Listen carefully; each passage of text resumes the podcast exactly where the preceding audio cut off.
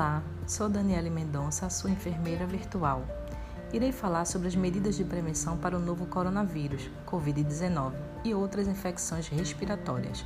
Vamos lá! Lavar as mãos com água e sabão frequentemente, principalmente após tossir ou espirrar. Quando não puder lavar as mãos, utilize o álcool em gel para higienização. Ao tossir ou espirrar, cobrir o nariz e a boca com um lenço descartável e, após o uso, jogá-lo no lixo. Na ausência do lenço, usar o ombro ou antebraço como barreira ao tossir ou espirrar. Evitar tocar em olhos, nariz e boca com as mãos não lavadas. Se estiver doente, evitar locais fechados com muitas pessoas, além de evitar o contato com pessoas idosas, gestantes e com doenças crônicas. Não compartilhar alimentos, copos, garrafas, toalhas e objetos de uso pessoal este é o Plano Municipal de Contingência do Covid-19.